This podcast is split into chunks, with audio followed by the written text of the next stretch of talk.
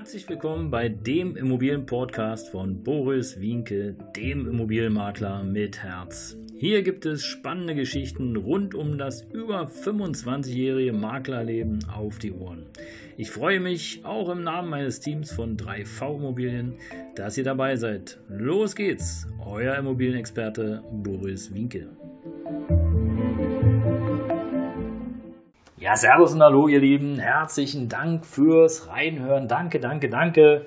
Ähm, ich bin wirklich sehr dankbar, dass mir mittlerweile über 2000 Menschen ähm, ja, folgen und diesen Kanal hören. Es äh, war überhaupt gar nicht abzusehen, als ich angefangen habe, vor gut, äh, vor gut einem Jahr damit ähm, sozusagen in die Öffentlichkeit zu gehen, diesen Kanal hier ins Leben zu rufen. Und insofern danke nochmal, danke, dass du regelmäßig reinhörst. Und falls du noch nicht äh, den Kanal abonniert hast, mach es einfach jetzt. Erzähl drüber. Ich freue mich über jeden neuen Hörer und äh, hoffe natürlich, dass ich hier jedem auch ein bisschen was mitgeben kann. In der einen Folge mal mehr, in der anderen Folge mal ein bisschen weniger.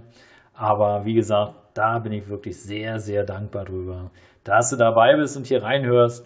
Und wir haben heute nach der letzten Woche äh, die Folge 82.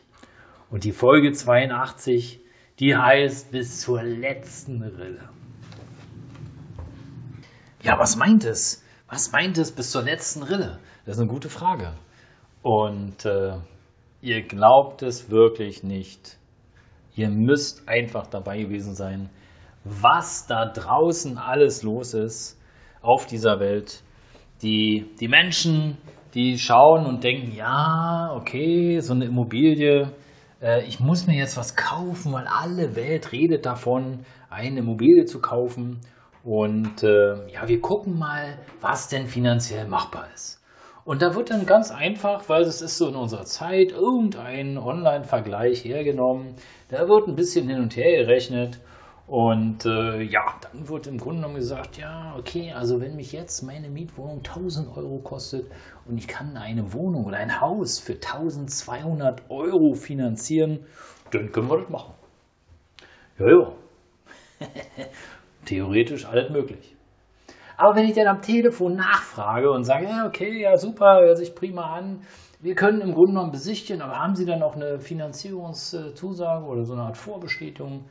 Nö, wir, wir, haben uns das ausgerechnet, das passt schon so. Sag ich, naja, was, was passt denn ganz genau? Naja, wir zahlen halt äh, so und so viel Miete und mit der Kreditrückzahlung legen wir jetzt so bei 1200 Euro und das können wir wunderbar stemmen. Das wuppen wir und dann läuft es. Ah, so, ja, ja, läuft. Mhm, mhm, mhm. Dann wisst ihr aber auch schon, dass ähm, ihr ein paar Rücklagen braucht. Wieso Rücklagen? Das Haus ist doch in Ordnung, steht zwar an ihrem Inserat und äh, da gibt es gar keine Probleme. Ja, hm. heute ist das Haus in Ordnung, aber es gibt ja auch Möglichkeiten, Varianten, dass es halt nicht in Ordnung ist. Ja, also das, naja, das, das bisschen wird schon passieren. Den Kühlschrank haben wir, ist kein Thema und äh, ja, wenn mal die Waschmaschine kaputt geht, das kriegen wir auch hin. Ja, ja, sag ich, das ist klar. Aber sie wissen schon, dass es durchaus möglich ist, dass der Verwalter über die Instandhaltungsrücklage verfügen kann. Ja, ja, das ist klar. Ja, ja, aber Sie wissen dann auch natürlich, so meine nächste Frage, dass der Verwalter durchaus auch in der Lage ist, mit der Instandhaltungsrücklage abzuhauen. Wie abhauen? Ja, sag ich. Okay, also vielleicht nicht so, wie Sie sich das vorstellen, mal schnell mit dem Koffer weg, aber es gibt ja tatsächlich noch Eigentümergemeinschaften, da ist es so, dass äh, der Verwalter umfängliche Vollmacht hat und im Grunde genommen über die Gelder verfügen kann, wie er möchte, ohne Absicherung von irgendwelchen Dritten wie Beiräten etc. etc. Äh, ach so. Ja, aber dann, äh, der haftet ja dafür und äh, das insofern, naja, also das, äh, das ist ja kein Problem. Sag ja, sag, da haben Sie vielleicht recht, dass es erstmal kein Problem ist und dass er dafür haftet. Aber Sie wissen schon, wenn das Geld erstmal weg ist, heißt es ja nicht, dass der dann wie Reulestrahlend um die Ecke kommt, der Verwalter und sagt, jo, hier, juhu, hier ist mein Geld, äh, hier ist das Geld von euch wieder zurück und schwuppdiwupp. Nee, in der Regel hat er ja ausgegeben. Für irgendwas, für Wetten, für, äh, weiß ich, Liebschaften oder für, für andere Dinge. Also das Geld ist weg. Ja, aber er muss es ja wieder zurückzahlen. Ja, ja, natürlich muss er wieder zurückzahlen, wenn er denn kann. wenn er nicht in die Insolvenz geht. Weil wenn er in die Insolvenz geht, was ist denn? Nichts. So. Hm, ja, hm, okay, aber ja, ist ja jetzt nicht so ein Problem. Haus ist ja in Ordnung. Sag ja, das Haus ist jetzt in Ordnung. Aber was passiert denn beispielsweise, wenn die Heizung kaputt geht? Wer zahlt denn die Heizung? Wenn keine Rücklagen da sind, zahlen Sie das. Das heißt also, Sie brauchen auf jeden Fall einen Puffer.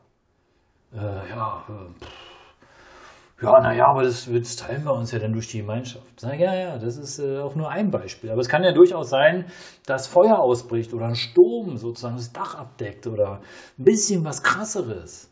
Dann macht es schon Sinn, dass man Rücklagen hat und nicht auf der letzten Rille irgendwie die Immobilie finanziert, nur um dann eine Immobilie zu haben. Wie Haus und Feuer, na dafür ist doch die Versicherung da. Ja, sagt die Versicherung ist dafür da, aber Sie können davon ausgehen, dass die Versicherung erstmal prüft, ob der Versicherungsschutz auch da ist.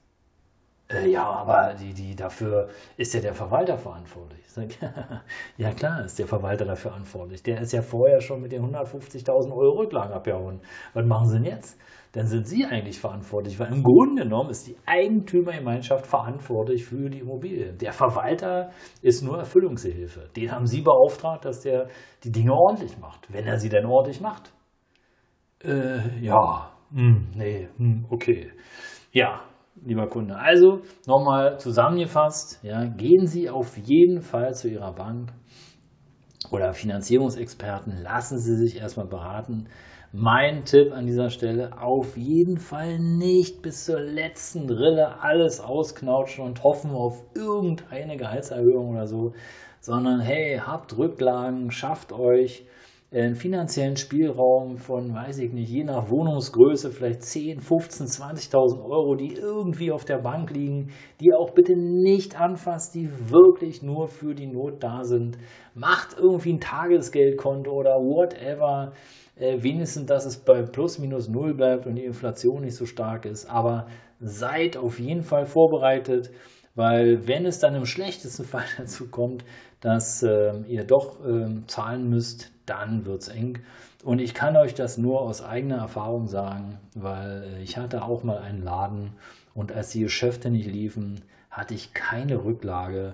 Und da tut das dann schon weh, ohne Rücklage aus dem laufenden Geschäft mal schnell 3.000, 4.000 Euro aufzubringen, weil die Gemeinschaft entschieden hat, dass wir jetzt andere Balkone brauchen, und ich als äh, Gewerbemieter hatte oder Gewerbeeigentümer hatte überhaupt keinen Balkon, musste aber mitbezahlen. Das ist schon schwierig. Ja, ihr Lieben, in diesem Sinne, bis zur letzten Rille ist einfach keine gute Option. Danke, dass du dabei warst. Hör gerne wieder rein, jeden Mittwoch und Samstag hier beim Immobilienpodcast, der Immobilienmakler mit Herz, Boris Winke.